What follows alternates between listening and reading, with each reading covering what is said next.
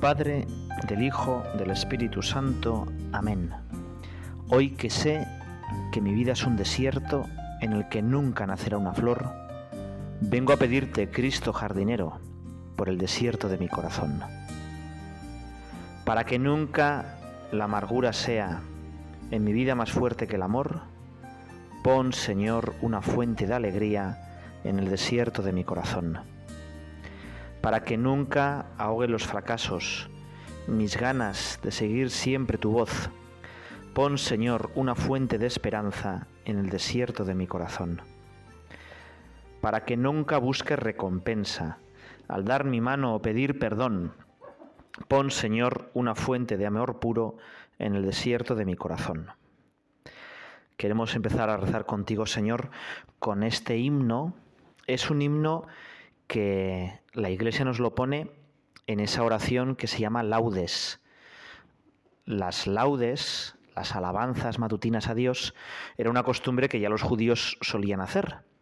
Y la Iglesia tiene dividido la semana, los 150 salmos, para que en cada momento de la semana se, se vayan reflexionando sobre esos salmos.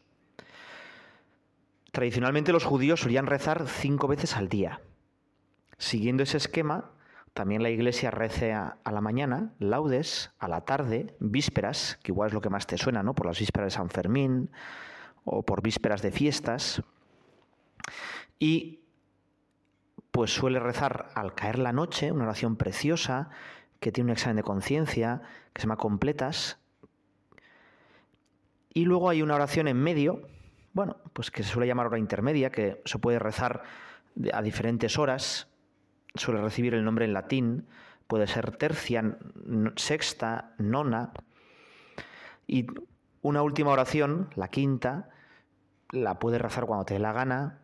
Muchas veces se rezaba antes de las laudes, ¿eh? lo que se llamaba maitines, al, al cuando amanecía, y es una oración pues más reflexiva, con textos más largos de santos padres. Bueno, pues este himno tan bonito está en, un lunes, nos lo pone la iglesia, ¿no? Yo la primera vez que lo leí era el, mi primer día en el seminario, un lunes, y dije, madre mía, qué preciosidad. Y es que yo creo que está muy bien puesto el lunes, ¿no? Porque el lunes igual tienes un poco más pereza, dices, madre mía, ¿podré aguantar tantos días entre semana que quedan hasta el próximo fin de semana? Y te sientes un poco más alicaído, ¿no? Y aquí, en esta oración, pedimos por nuestro corazón. ¿Eh? Si no hay ningún fruto, si no hay flores de éxito o de ser brillante, que Cristo jardinero cuide el desierto de mi corazón. Cuando nos van las cosas mal, cuando tenemos disgustos, que ponga una fuente de alegría, cuando pensamos que, bueno, pues que la cosa va menos, que la religión ya no tiene la importancia de antes, que ponga una fuente de esperanza. Y más todavía, el último es maravilloso, ¿no? Muchas veces nos buscamos a nosotros mismos. El último fin de nuestros actos es el yo. Por eso busco recompensa cuando hago un favor, o cuando hago las cosas bien y rezo y venzo una tentación, pues me vengo hacia arriba como los fariseos. Y por eso pedimos, pon Señor una fuente de amor puro en el desierto de mi corazón. Y esta oración tiene que ver con el Evangelio que te voy a leer, donde Jesucristo nos habla de cómo tiene que ser nuestro corazón. Dice así, no acumuléis tesoros en la tierra donde la polilla y el óxido destruyen y los ladrones se meten a robar. Más bien, acumulad tesoros en el cielo, donde ni la polilla ni el óxido carcomen, ni los ladrones entran a robar. Porque donde está tu tesoro, allí estará también tu corazón. El ojo es la lámpara del cuerpo. Por tanto, si tu visión es clara, todo tu ser disfrutará de la luz. Pero si tu visión está nublada, todo tu ser estará en oscuridad. Si la luz cae en ti es oscuridad, qué densa será su oscuridad.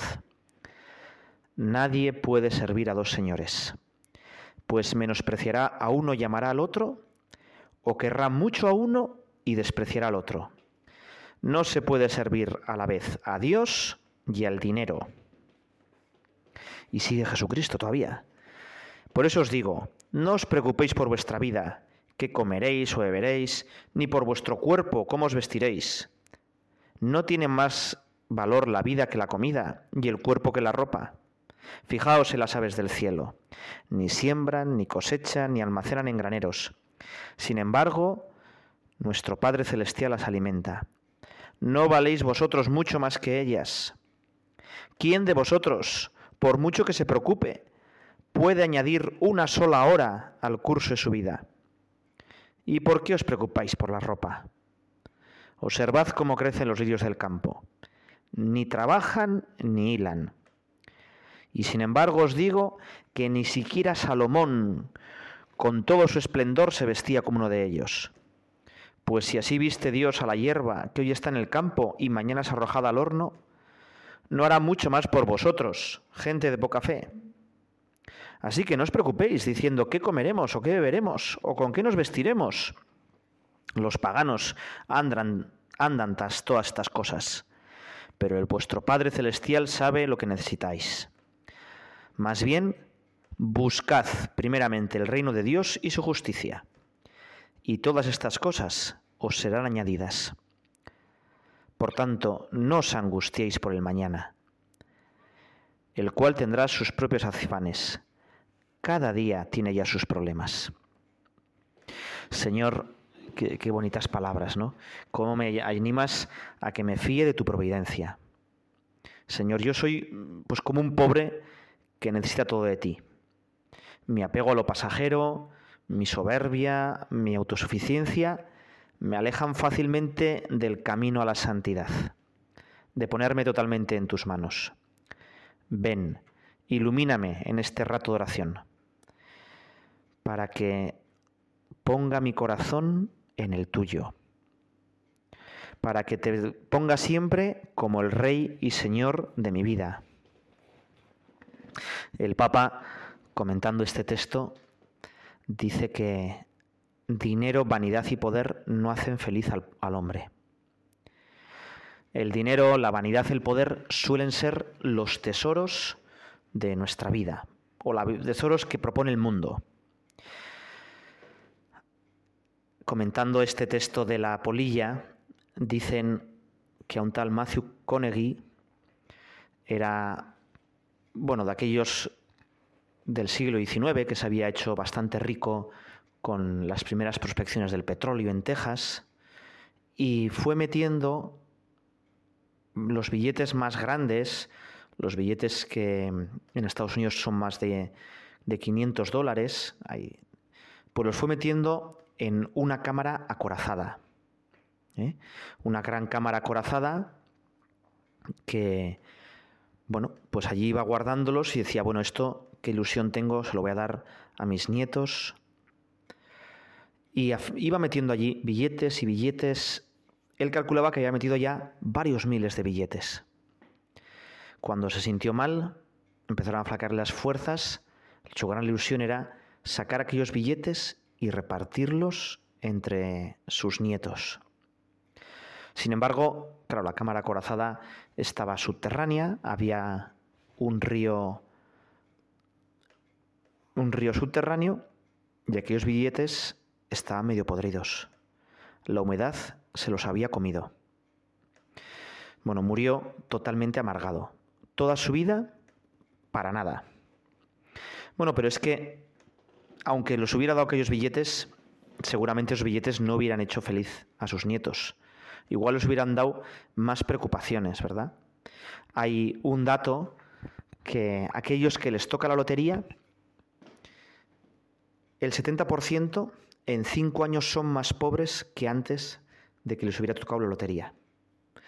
Es muy común ver a tantísimos jugadores de fútbol que quizá vienen de un ambiente humilde, que sí, almacenan y amasan un montón de, dinero en pocos años, pero su estilo de vida es tan derrochador que en cuanto se acaban esas ganancias fáciles, pues caen.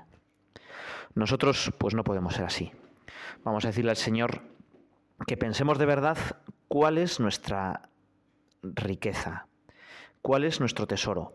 O dicho de otro modo, yo, ¿para qué hago las cosas? ¿Qué es lo que me mueve? El Papa Francisco, comentando precisamente este texto, dice, el consejo de Jesús es sencillo, no acumules tesoros en la tierra. Es un consejo de prudencia. Jesús dice, mira, esto no sirve de nada, no pierdas el tiempo. Jesús nos pone en guardia particularmente sobre tres tesoros que arruinan nuestra vida. Sigue el Papa Francisco. El primer tesoro es el oro, el dinero, las riquezas. Y dice el Papa, cuando uno tiene dinero, crecen las preocupaciones, porque quizá te lo roben. No estás al salvo con las inversiones, quizá caiga la bolsa y tú te quedas sin nada. Y además, dime, ¿un euro más te hace más feliz o no? Por tanto, prosigue el pontífice, las riquezas son un tesoro peligroso. Ciertamente, el dinero puede servir para hacer tantas cosas buenas, por ejemplo, llevar adelante una familia. Pero si tú las acumulas como un tesoro, te roban el alma. Por eso Jesús en el Evangelio vuelve sobre este argumento, sobre las riquezas, sobre el poner en la esperanza en las cosas que tenemos. El Papa suele decir que la mortaja no tiene bolsillos, ¿no? Pues es verdad, ¿no? La mortaja, que es esa sábana que se pone a los muertos, pues no tiene bolsillos. Otro eh, tiene, el Papa, expresiones muy, muy divertidas sobre esto, ¿no? Dice que después del coche a la funeraria no suele ir un coche de mudanzas. ¿eh? Uno no se lleva sus cosas a la tumba. Pues es verdad. Y precisamente en estos días que estamos en cuaresma, también nos viene muy bien pensar en la muerte, en que tarde o temprano, pues todos vamos a morir. Las riquezas, por tanto, pues no pueden ser nuestro tesoro. Sí que es verdad que a veces se nos pega, pero hoy le vamos a pedir que nuestro tesoro sean sobre todo personas. Nuestro tesoro sea un corazón lleno de valores. Nuestro tesoro sea Dios. El Papa sigue diciendo, el Papa Francisco, al que queremos tanto y que rezamos por él, nos dice que el segundo tesoro del que habla el Señor es la vanidad. Es decir, tener prestigio, hacerse ver. Jesús siempre condena esta actitud. Pensemos en lo que dice a los doctores de la ley, cuando ayunan, cuando dan limosna, cuando oran para hacerse ver. Claro, es verdad. Muchas veces, si ponemos nuestro tesoro en mi imagen, en quedar yo bien, mis actos buenos lo que me hacen es que me hunden más me hacen más prepotente, más soberbio, me alejan más de Dios. Es el problema de los fariseos. La belleza, la vanidad, pues qué poco dura, qué poco dura, ¿no? La opinión del mundo, qué cambiante es. No sé si has visto una película que se llama Stan y Oli. Es una especie de biografía sobre el gordo y el flaco que tuvieron una época, justo antes de la Guerra Mundial, pues la verdad muy brillante, tenían todo el dinero del mundo, recibían la fama mundial, pero después pues los vientos cambiaron y sus actuaciones pues se empezó a ver como tontorronas, infantiles, pasadas de moda. Y ellos quisieron reinventarse y hacer otro tipo de humor, pues más, bueno, pues más propio de la época, quizá más picante, no, no para tan niños. Pero uno de ellos, el que era el gordo, dijo, no, esto no, yo no quiero ser así. Yo prefiero seguir haciéndolo de siempre, aparecer en teatros pequeños, que, que dar este paso, porque esto no hace bien. Yo no estoy orgulloso de que mis nietos vean esto. Tenía nietos ya. Yo no estoy orgulloso. Bueno, pues es verdad. ¿eh? A veces el mundo cambia tanto su opinión que si estás siempre en la cresta de la ola es porque has tenido que renunciar a tus principios. Y sigue el Papa. El orgullo, el poder es el tercer tesoro que Jesús indica como inútil y peligroso. ¿Cuántas veces es muy parecido a la vanidad? La enseñanza de Jesús nos dice, no acumuléis, no acumuléis dinero, no acumuléis vanidad, no acumuléis orgullo, poder. Esos tesoros no sirven. Más bien son otros tesoros a acumular, dice Francisco. Hay un trabajo para acumular tesoros que es bueno. Donde está tu tesoro, allí está tu corazón. Y este es el mensaje de Jesús, tener un corazón libre. Si tu tesoro está en las riquezas, en la vanidad, en el poder, en el orgullo, tu corazón estará encadenado allí. Tu corazón será esclavo de las riquezas, de la vanidad, del orgullo. Pues vamos a pedirle al Señor que nos dé un corazón libre, que no nos aten tantas cosas que nos estorban. Precisamente la cuaresma es una buena ocasión para ir quitando esas pequeñas ataduras que nos hacen que nuestro corazón no sea libre.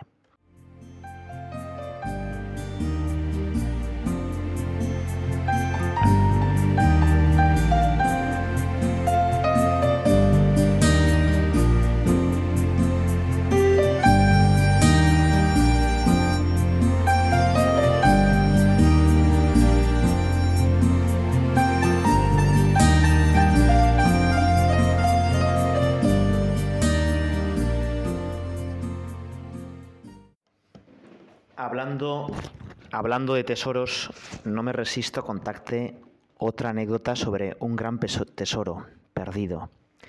Stephen Thomas era o es un ingeniero alemán que invirtió un poquito de dinero en una cosa que, bueno, parecía que no iba a tener mucho éxito, que era una moneda cibernética, unos bitcoins. En concreto invirtió 7.000 bitcoins compró. Bueno, los compró casi a un euro. Bueno, pues metió 7.000 euros, no está mal. El caso es que esa moneda ha crecido tanto que ahora esos 7.000 bitcoins valen 220 millones de dólares.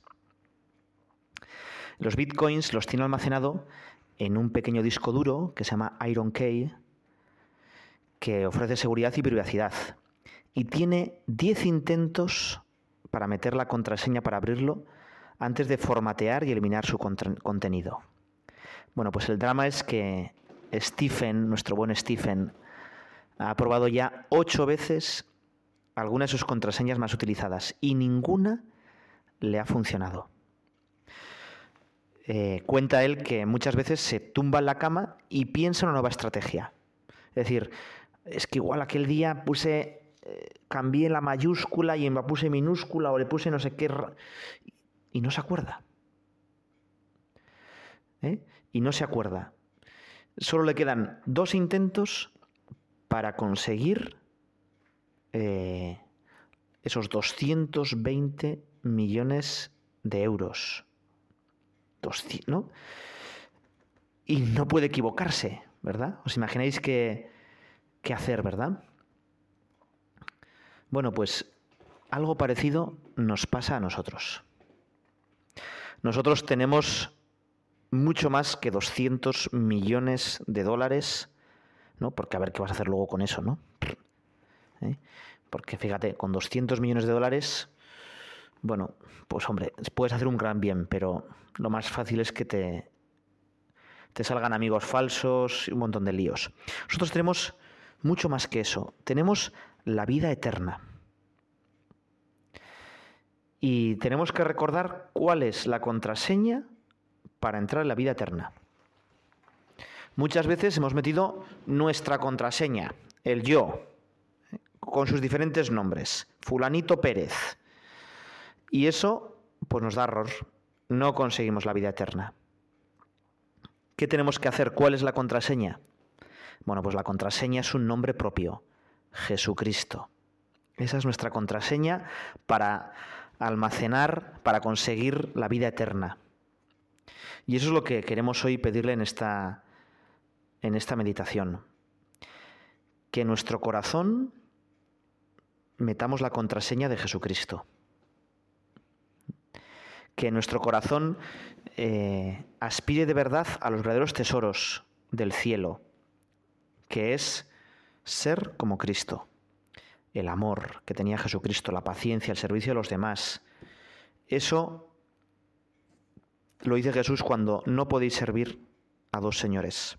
No podéis servir a Dios y al dinero. Cuando yo sirvo a Dios, pues eso me libera. Cuando sirvo a Dios, mi corazón tiene alas. Por tanto, como sigue diciendo el Papa Francisco, cuando uno pone en su corazón a Dios, su corazón se hace como luminoso. Y en cambio, cuando el corazón se centra en el yo, empieza a darse vueltas a sí mismo, es tenebroso. Solo podemos ser una bendición para los demás cuando tenemos el corazón libre. Cuando nuestro corazón triunfa Dios. Triunfa Dios. Y por eso lo más importante es no fiarnos de nosotros mismos, no poner nuestra contraseña, sino poner la contraseña de Dios. Hay una famosa anécdota que igual la conoces. Eh, dicen que de estos alpinistas estaba en una expedición para conquistar un monte pues que nunca se había llegado en el Himalaya y a pesar de las, bueno, de que todo el mundo allí pues hace un equipo, hace una cordada, eh, lleva unos expertos que son los serpas, este quería conquistar el pico él solo, así que salió antes de que amaneciera, él solo, y empezó a, a subir hacia la cumbre. Y efectivamente, después de una mañana trabajosa, de una tarde casi agotado, al caer las últimas horas de la tarde, consiguió hacer cima y pronto oscureció. La noche cayó con gran pensadez, le costaba respirar porque estaba a más de 8.000 metros y empezó a no verse nada. Todo era negro. Pero en el fondo era fácil, tenía que volver al campamento base antes de que se congelara, tenía que seguir sus propias huellas. Pero a veces seguir las propias huellas, seguir tus pasos, seguir tus en el fondo tus inclinaciones, tu propio criterio es difícil. Y nos resbalamos y caemos. Y esto es lo que le pasó al montañero. No le quedaba mucho para el campamento base, calculaba él, pero a unos 100 metros de la cima se resbaló y se desplomó por los aires.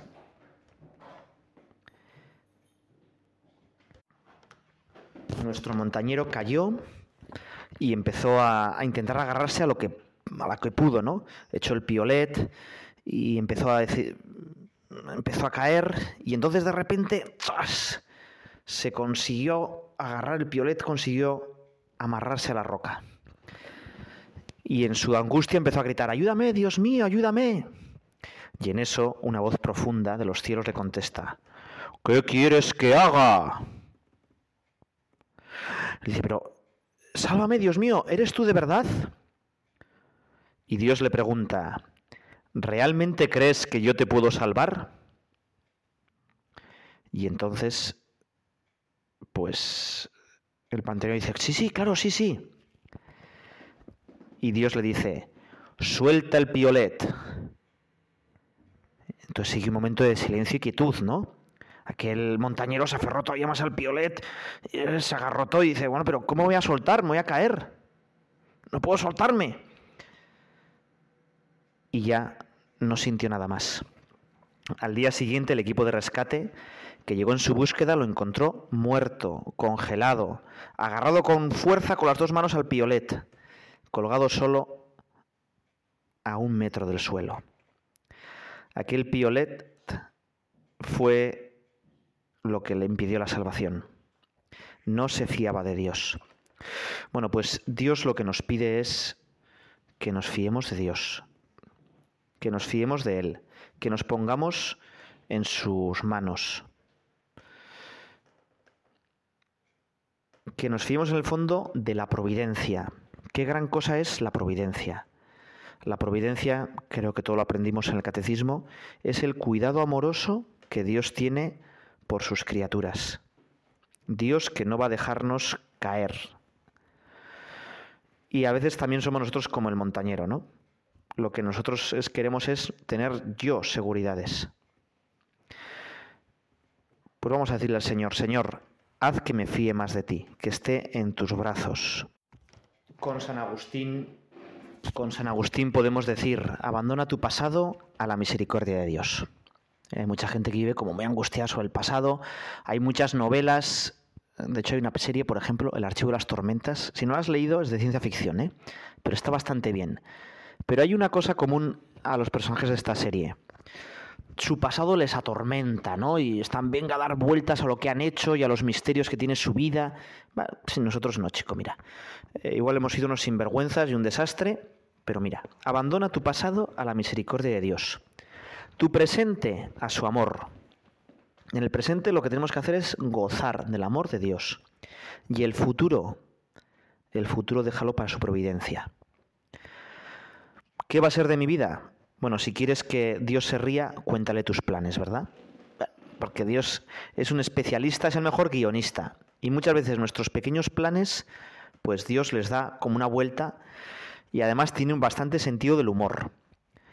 Porque cuando le gusta como sorprendernos. Te voy a contar una anécdota también pues muy, muy tonta, ¿no? Se cuenta que un matrimonio con dos hijos vivía en una casa rural en el campo y tenía un caballo soberbio. Pero un día ese caballo pues empezó a galopar y huyó a las montañas. El hombre intentó sujetarlo pero sin resultado y le dijo a su mujer, ¡qué mala suerte! Hemos perdido nuestro caballo. Y le dice, bueno, no se sabe. Igual es para nuestro bien. Dios todo lo hace para el bien. Y un día, en primavera, vieron que el caballo regresaba con una fantástica yegua tan preciosa como él, y además esa yoga estaba embarazada. Y pronto tuvieron unos potros que fueron la admiración de toda la comarca. Y el hombre dijo, ¡qué buena suerte! Hemos ganado muchos caballos. Y la mujer contestó, bueno, sí que parece buena suerte, pero ¿quién lo sabe? Todo está en los planes de Dios. De los bienes a veces nacen males. Y efectivamente, uno de esos potros que fue creciendo le fueron a errar y al hijo mayor le dio una coz y lo malogró. Le rompió y le torció totalmente la pierna. El padre apresurado empezó a decir a su mujer, esto sí que es una mala suerte y una desgracia, esos potros. Y la mujer volvió a decir, bueno, mala suerte o buena, todo está en los planes de Dios. A veces de los males sacan bienes. Bueno, a los pocos días de que el hijo mayor estaba en cama, eh, ya paralítico, eh, con muletas para moverse, estalló la guerra. Y representantes del gobierno fueron a reclutar jóvenes. Pero, claro, el hijo mayor no pudo ir a la guerra y el pequeño todavía era muy pequeño. Y en vista de esto, los esposos se miraron y aún exclamaron, demos gracias a Dios, hágase tu voluntad. ¿Qué es lo que de verdad se esconde detrás de la mala suerte o la buena suerte? Bueno, pues se esconde el querer de Dios. Y conectando otra vez con el tema del corazón, si tenemos el corazón libre, si buscamos de verdad amar a Dios, si Dios es lo más importante en mi corazón, todos los minutos de mi vida serán buena suerte siempre estaré gozando en el amor de Dios. Y tendré una paz y una tranquilidad que no la da nada del mundo, ningún tesoro. Es lo que le vamos a pedir ahora al Señor. Lo vamos a hacer con Charles de Foucault. Es una oración como para tenerla en cuenta todos los días de nuestra vida. En el fondo es, pues, explayar, explicar un poco el Padre Nuestro. Hágase tu voluntad. Dice así, Padre mío, me abandono a ti, haz de mí lo que quieras. Lo que hagas de mí te lo agradezco, estoy dispuesto a todo, lo acepto todo, con tal que tu voluntad se haga en mí y en todas tus criaturas. No deseo nada más, Dios mío. Pongo mi vida en tus manos. Te la doy, Dios mío, con todo el amor de mi corazón, porque te amo y porque para mí amarte es darme entregarme en tus manos sin medida, con infinita confianza, porque tú eres mi Padre. Dios te salve María, llena eres de gracia, el Señor es contigo. Bendita tú eres entre todas las mujeres, y bendito es el fruto de tu vientre Jesús. Santa María, Madre de Dios, ruega por nosotros pecadores, ahora y en la hora de nuestra muerte. Amén.